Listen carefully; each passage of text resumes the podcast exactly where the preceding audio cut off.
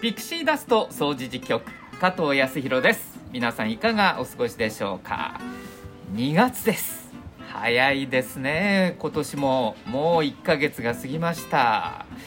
え1月はね例年に比べると結構雪が降りましてね。寒い寒い1ヶ月だったんですけれども2月はどうでしょうか？もうちょっとだけね。寒い時期続きますかね。あの奈良の東大寺のお水取りぐらいまでが寒いよっていう話なんですけれども、えーそんな寒さに負けずに今日は頑張っていきたいと思います、えー前回の放送は三島中学校の校長先生にお話を伺いました、えー学校校長先生シリーズということで今日2回目でございます。えー今日はですね実は昭栄小学校にお邪魔しております、えー校長先生の関口直樹校長先生にご登場いただこうと思いますもう私の前に座ってらっしゃいます、えー関口さんこんにちはこんにちは。よろしくお願いします。よろしくお願いいたします、えーラジオ出演っていうのはご経験は？す。いえ、人生で初めてでございます。とても緊張しております。いえいえこれからどんどんねあのテレビとかラジオとかご出演になることもあるかもしれませんのでとりあえず手始めということで、はい今日はよろしくお願いいたしますます。えピクシーダスト総除事局この番組は茨城市人権三島地域協議会の提供でお送りします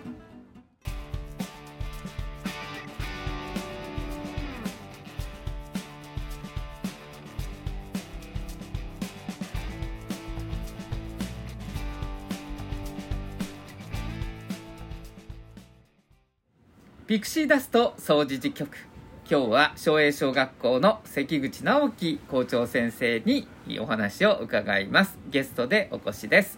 よろしくお願いします。よろしくお願いします。いやーあの小学校昭栄小学校に今日、はい。お久しぶりに入らせていただきまして、前回があの私この小学校区ではないんですが夏にですね避難所巡りでちょっと取材をさせていただきまして、うん。それ以来でございます、えー関口先生はちょうど去年の4月にこちらに着任された。そうですね。うん。4月に校長として、はい。し赴任しました。うん、もう1年になろうとしてますけれども。ね。早いですね。うん。振り返られてどんな1年間でした？で引き続きやはりコロナウイルス感染症対策、はい。コロナの対策がいい頭のはい。常に片隅にあり、そうですね。その中でも学校行事、うん。教育活動ですね。保護者の方、まあ、地域の方々の支えによって、うん。なんとか無事にうん。特に運動会も、はい。えー良いお天気のもと実施することができまた修学旅行や、あ。えーキャンプですね、うん。デイキャンプなどそういった大きな行事も無事に終えることができてほっとしております。まあ、コロナ感染が最初拡大していった時はとりあえずまず休校がありましたもんね小学校はね、でどうやって復帰させるのかとか、うん。行事はどこまでできるのかっていうところでいろいろ工夫される中で、で今年度だとそろそろこれもいいんじゃないの？みたいなところでそれその判断って結構難しかったんじゃないですか、そうですね、うん。どのような対策を、まあ、すればうん。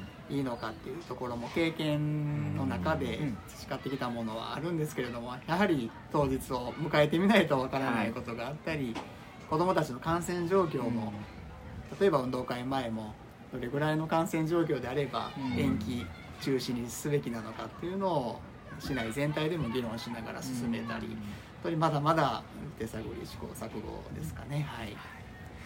まあ、これまで関口先生は市内の小学校、まあ、教頭先生で赴任されたところもあったり、まあ、教員としてはい。お勤めになったところもあると思うんですけど昭栄小学校の子どもたちって先生から見てどんな子に見えてるんですか、ね4月に初めてこちらにね、うんえー赴任した時、えー学校の中に入ってきた時ええ。もそうでしたし、よく会議なんかで夕方に地域の中を自転車で通っていると、はい。子どもたちが本当に人と懐っこくて「校長先生!」ってとっても遠くから 声をかけてくれて非常にまあ嬉しい、まあ、半分恥ずかしいというか本当に教室の学習の様子をうん。見に行った時も「校長先生こんなんしてるよ」っていうことで話しかけててくれる、うん。素直で人懐っこい子たちのそんな印象です、そうですね。僕実は歩いててね街をね、ちょうどライオンズマンションのとこの交差点あの総除寺の駅へ行くところ、うん。JR の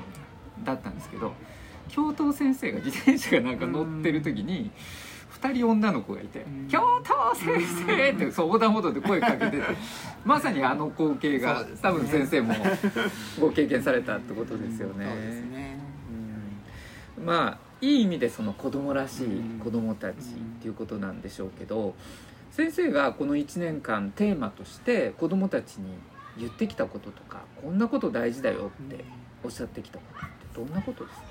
まず一つはやはり毎日登校する学校ですからそこが子どもたちにとってもうん。なんか楽しい魅力のある学校にしていこうね。その中でお友達を大切にしたりとかで自分自身で人の役に立ってえその中であ自分ってこんな人の中に人の役に立ってるんだなっていうのを感じられる、そんな学校にしようねっていうことが一つです。でもう一つはいろいろな学習そして行事通して、まあ、成功したうまくいったっていう、うん。あダメだったなっていう結果も大事なんですけれどもそこまでに頑張ったえうん過程プロセスをあ道のりを大切にしていこうね、そこを、えーあったからこそ達成感が味わえるよねっていう、うん。そんなお話を、ーうん。えー子どもたちにも、えー常々してきました、あの小学校ってやっぱり1年生と6年生だともう世界が違うのかなと子どもたちにとってので経験するその経験値も違ってくると思うんですね。でも1年生には1年生なりの経験とかその間の過程があってそこでいろいろ学んでいけることがあるっていうことなんでしょうね。そうですね。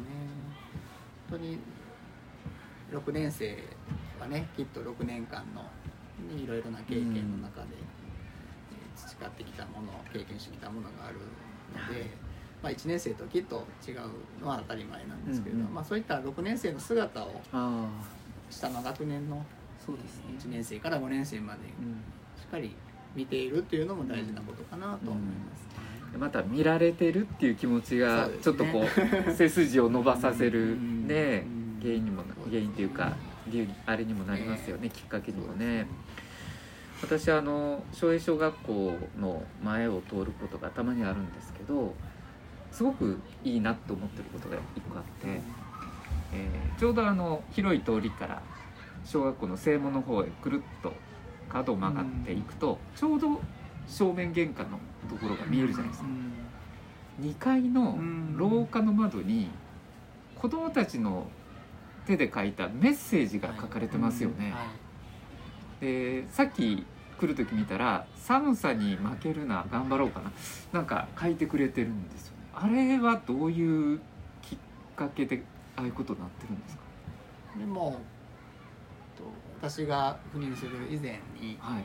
えーまあ、コロナの感染が広まっている中で何かメッセージで、うん。えー伝えようということで児童会の、児童会が委員会活動の児童会の担当の子どもたちが中心になって、まあ、メッセージを貼る、うん。もちろん教員の、えーアドバイスもあったかと思うんですけれども、でまあ、季節ごとに少し子どもたちの描いた絵を貼りメッセージも言葉もつけてうん。まさにあそこうん。おっしゃる通り、えー地域の皆さん保護者の方にもあのそうですよね。見てくれるところですのでそういった意味であの掲示しているっていうふうに、はい、なっています。あの多分子供たちが登校してくる時に目に入るようにあそこに書かれたと思うんですけど僕なんかは自分に言ってもらってるような気持ちになるんですよ。子供たちから。うん。寒さに負けるな 頑張ろうよし頑張ろうか。でコロナに負けるなとかなんかそういう時も多分ありましたよね。そうですありましたね。なんかこう季節によって変えられてるなっていう。ね。ちゃんとそのメッセージはあの60手前のおじさんにも届いてるよっていうことを はい。また児童会のみんなに伝えてください、そうですね。ぜひ子供たちに伝えたいなんか子供たちから励まされてるような気持ちに、なってます、かすごくいいですね。こう地域に対しても子どもたちがこううん。メッセージを出してくれてるっていう感じがしますあねりがとうございます。あのリスナーの皆さんもあのえーそんなの書いてあるの？っていうことがもしね、えー知らなかった方いらっしゃったら一回ちょっとこう奨励賞の前を散歩かなんかで通ってください。もう子どもたちの字で子どもたちの声が聞こえてくるような感じのメッセージが書かれてます。なんかすごい素晴らしいなって思いますね。ありがとうございます。さああの、まあ、地域の中にあるこの小学校。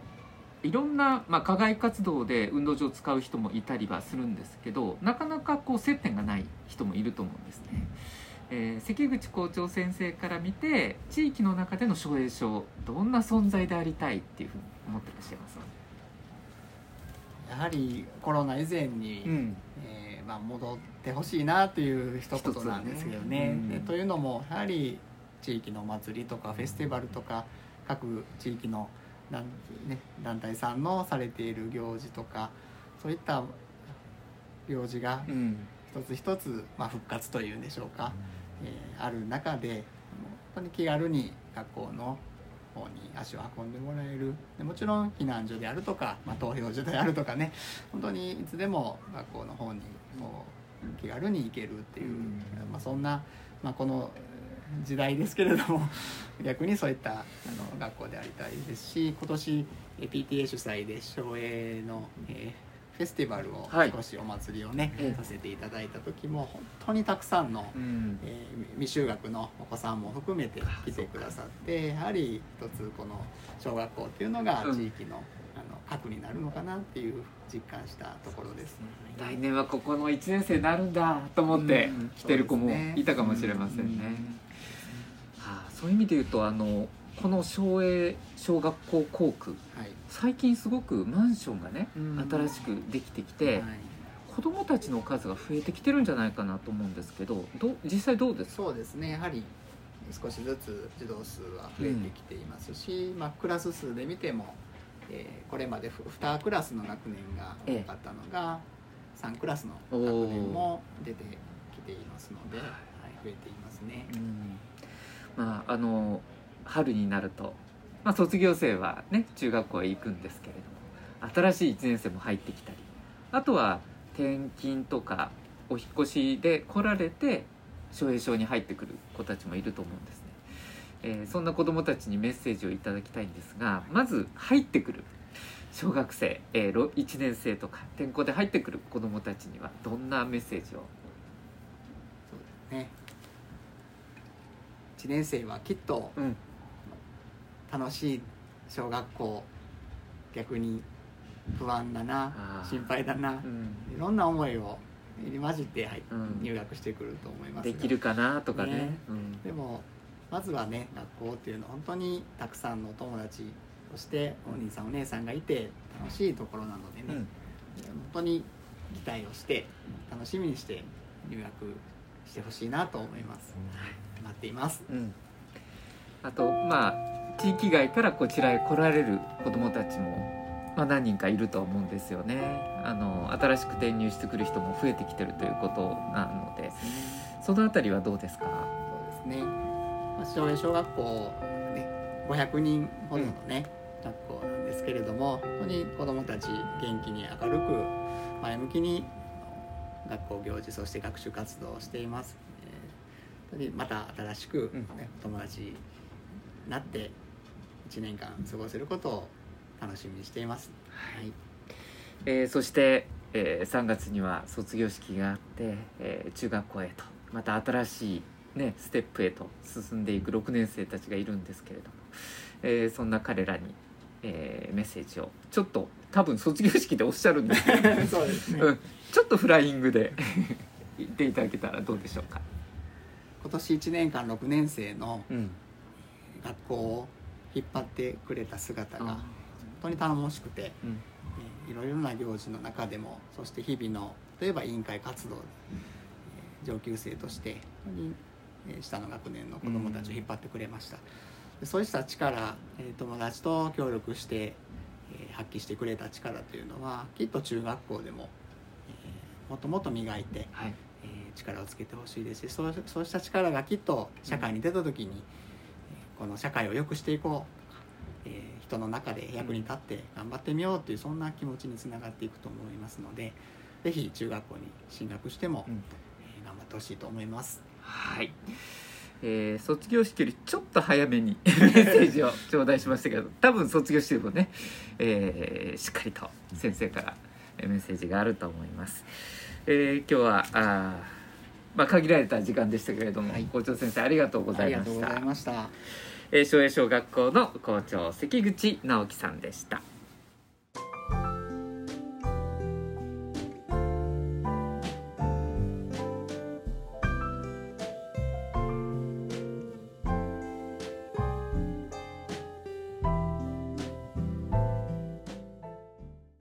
転ばぬ先のピクシーダスト。このコーナーは暮らしに役立つ情報や知って得する情報をお届けするコーナーです。知っておくと安心。知っておくと得をする転ばぬ先の杖になるような情報をピックアップしてお伝えしてまいります、えー今日はまずですね三島町の玉手箱9回目になります、えーいよいよ今月下旬に開催ということでご案内いたしましょう。えー第9回三島町の玉手箱2月25日土曜日と26日の日曜日の2日間です。25日土曜日は午前10時から午後5時まで。日曜日は午前11時から午後3時まで。会場は総持寺命愛夢センター。一部総持寺公園も会場になっております。内容ですけれども25日の土曜日はステージ発表それから講演会。後ほど詳しくお伝えします、えー25日土曜日ラジオの放送もありますよということですね、えー26日模擬店とかコミュニティバザーこれお互い様フェアですね、えーこんなものいりませんか？こんなもの欲しいよ。ちょっと覗きに来てくださいと、えーこんな感じでございましてキッチンカーもやってくるということで楽しい催しがいっぱいございます。三島地域の皆さんの交流の場活動発表の場としても、えー今年度開催していきますのでどうぞふるってご参加いただければと思います。さあそんな中の一つです。25日土曜日午後1時から2時まで人権講演会として、えー、ゆうさんシンガーソングライターでギタリストのゆうさんの講演および演奏と言っていいのかな？はいライブがございます。見た目問題を考える語りと歌生きづらさを抱える君へのメッセージと題しまして、えー、ゆうさんの講演がございます、えー、後進口外列という障害がありまた在日コリアンという立場でもあります。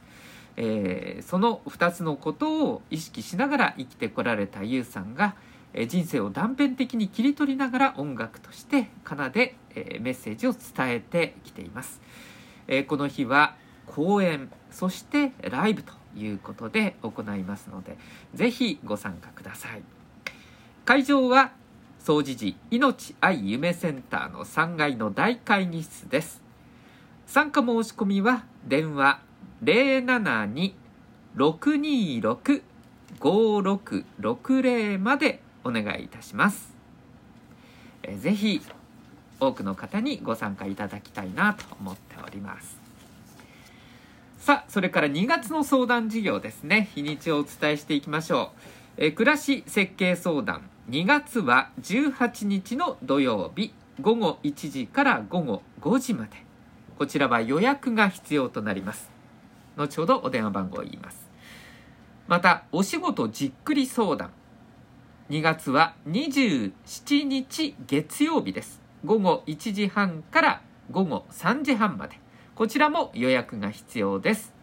えどちらもこちらの電話番号でお受けします。072-626-5660番です。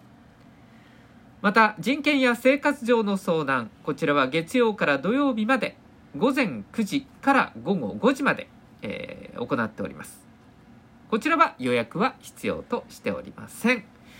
えーちょっと悩んでいる。うんこれ相談してもいいのかなっていうようなことでもお問い合わせいただければなと思います。072-626-5660番でお受けしております。以上転ばぬ先のピクシーダストでした。続いては総持寺川柳道場。あんまり校長室から拍手は聞こえないと思うんでみんなどうしたんだろうと思ってると思います。まあ後ほど、えー関口先生があ説明をされると思います、えー関口先生引き続きよろしくお願いいたします、えー、総持寺川柳道場とかくせちがらい世の中悩みや不安を川柳にして笑い飛ばしていきましょうというコーナーでございますえー投稿用紙、まあ、ピンク色の用紙がございまして先生。でこの地区にですねいろんなところに投稿ボックスがあるんですね、うんえー、総持寺命愛夢センターにもあります、えーそれから日向さんにもありますね、えーみかんにもありますよね、えーということで庄屋小学校にもあるんですかね？投稿ボックスがねなければぜひお願いしたいなと思っておりますけれども。今日はですねこれまでに集まったものをご紹介していこうと思いますので先生にもお聞きいただいてよければね一つ二つまたご紹介いただければなと思います、えーまずは私。こちらから。これなかなか深いんですよね。ホッキーの歌さんからいただいております。イライラは期待と願い裏返し。イライラは期待と願い裏返し。イライラするのは期待してるから。こうしてほしいっていう願ってるから。その裏返しだよね。ってちょっと冷静になるとイライラもちょっと収まるかなという気はしますけどね。どうですか？関口先生これ。どんなふうにお感じになります？イライラは期待と願い裏返しそうですね、ん。本当に期待してるからこそう、ん。ね我が子供もそうです。期待が高まるとちょっとイライラしますよついイライね。あ先生でもご自分のお子さんにはそういう気持ちになりますか？ついなってしまう。なあそうですよね、えー今お子さん何人いらっしゃるんですか、えーと2人俺小6の息子とうん。小2の娘が。小6の息子はそろそろ思春期の。はい。ふてぶてしい。タイなるほどね。プ取り始めております。うん。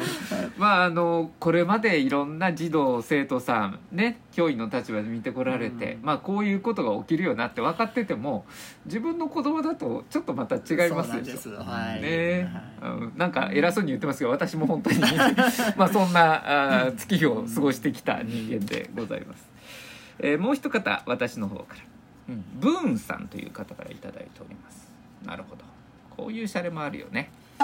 ジェンダーで差別するのはそりゃ変だ。ジェンダーで差別するのはそりゃ変だ。っていうぐらいの言葉でねうん。言い放つぐらいの時代になるといいですよね。それは変だってみんなが言えるようなね。はい。一つご紹介いただけますか、はい。こちらの方。では私か。らペンネーム「食べましたよ」さんからいただきました、はい。ゴミ拾う。その人必ず運拾う。ゴミ拾う。その人必ず運拾う。本どうですか？この中身は。当に。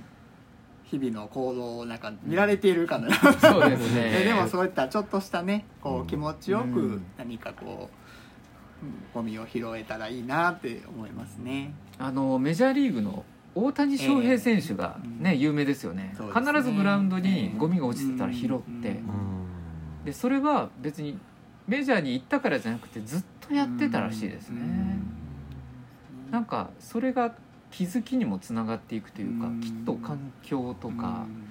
最高の場所でプレーすることにもつながっていくのかなっていう気もしますし、なんかあの新しい標語で学校内にどうですか？これ。そうですね。本当に張り出し学校のね教室とか廊下でも同じことそうです言えるかねなと思います。運拾うよって言いながらね。ぜひいただきたいと思います、もう一つお願いします。では続いてペンネームギースーさんからいただきギースーさん。エコバッグうっかり忘れ素で買える。うんエコバッグうっかり忘れ素で買える。これはもらわなかったのかな？プラスチックバッグを。ってことですね。レジ袋をもらわなかったんでしょうねエコバッグ忘れた時にどうするかはちょっとレジで迷いますよね。そうですね。なんとか歩けるかなとかね 思います時々入らなくて、うん。ペットボトルを片手にあ。はみ出したものを手で素手で持って帰る時も、でそんな人見かけると 分かるって思いますね。はいあるあるです。まあでもこの省エ航空は近いところにスーパーがいくつもあるんで、まあ、素手で帰ってもなんとかなるかなっていう感じはしますね、えー最後こちらのあの常連さんがいらっしゃるんですよ実は。私勝手に名人って呼んでるんですけど。名人から頂いただいております。ので、あの小学校でご披露するのにぴったりかな。という中条の哲さんという方から頂いております。杉氏日はすべて歴史の1ページ。杉氏日はすべて歴史の1ページ。小学校6年間って絶対忘れないですよね子供たち、ね。うん、私もこの年になって小学校のことって覚えてますし、友達のこととか先生のこととか思い出しますもん。そうですね。大学とか高校以上にやっぱり記憶がすごく残りますよね。で子供たちにとっても始まった歴史、うん、紡いできた歴史がこの6年間にあるっていうことで、まあ、そんな中で校長先生を今ねしてらっしゃるわけですよね。まさか中条の哲さんはこれが昭栄賞の校長室で読まれるとは思わなかったし違うところでね発送されたかもしれませんけどこれは結構重みのある、ねええーいい句ですね。どうですか川柳お聞きになっていろいろ。いろんな角度のものがございましたでしょう。ね。本当に深く考えさせられた、自分のはい。ことを振り返るきっかけになりました、ありがとうございます。またぜひあの小学校の中でね、えー、と標語とかでもいいのでね。あれば、はい。あのこちらのラジオでもご紹介したいと思いますので、ぜひぜひよろしくお願いいたします、お願い以上総持寺川柳道場でした。ということで今週もですねお別れの時間が近づいてまいりました。今日は無理を言いまして、えー、昭栄小学校の校長関口直樹先生にずっとお付き合いをいただきました、えー、ラジオ出演お疲れ様でございました。ありがとうございました。うん。いかがでしたか？非常にお話をする難しさをいえ何をおっしゃいますか？はい。いや全然そんなことないですよ。でもね少しでも、うん。あのリスナーの方々に、はい。メッセージが伝わればいいなと思っております、はいそうですよね。なんかあの打ち合わせの時に伺いましたけれども結構スポーツをええ。されるのがお好きで、えーずっと小学校の時から大学まではい。バリバリバスケットやってらっしゃったっていう、はい。そうですね、バスケットの中ではどんなポジションだったんですバスケットはガードという、かはい。かっこよく言うと司令塔の司令塔。すいごいじゃないですか。ただ、えーまあ、あまり背が伸びなかったんで まあスピードを生かしたプレーを心がけていましたね、はい。ガードっていうのは何が一番大事なんですか？やはり広い視野といいましょうか、ボールをコントロールしながら誰がどこにポジショニングしているかどこにパスが出るかっていうことを、まあ、ゲームメイクするっていう、そこが大事ですね。まさに今校長先生としてね求められるような能力ですよね。もうバスケで培われたそのガードで培われたね感覚でいろいろ視野広くまた子供たちをね見守ってくださるんだろうなと思います。心がけたいと思います。ありがとうございます、えー今日のゲスト関口直樹さんでした。ありがとうございました。どうもありがとうございました。えーピクシーダスト掃除実局そろそろお別れです。次回もお楽しみに。次回は三島小学校の校長先生がご出演かな。この番組は茨城市人権三島地域協議会の提供でお送りしました。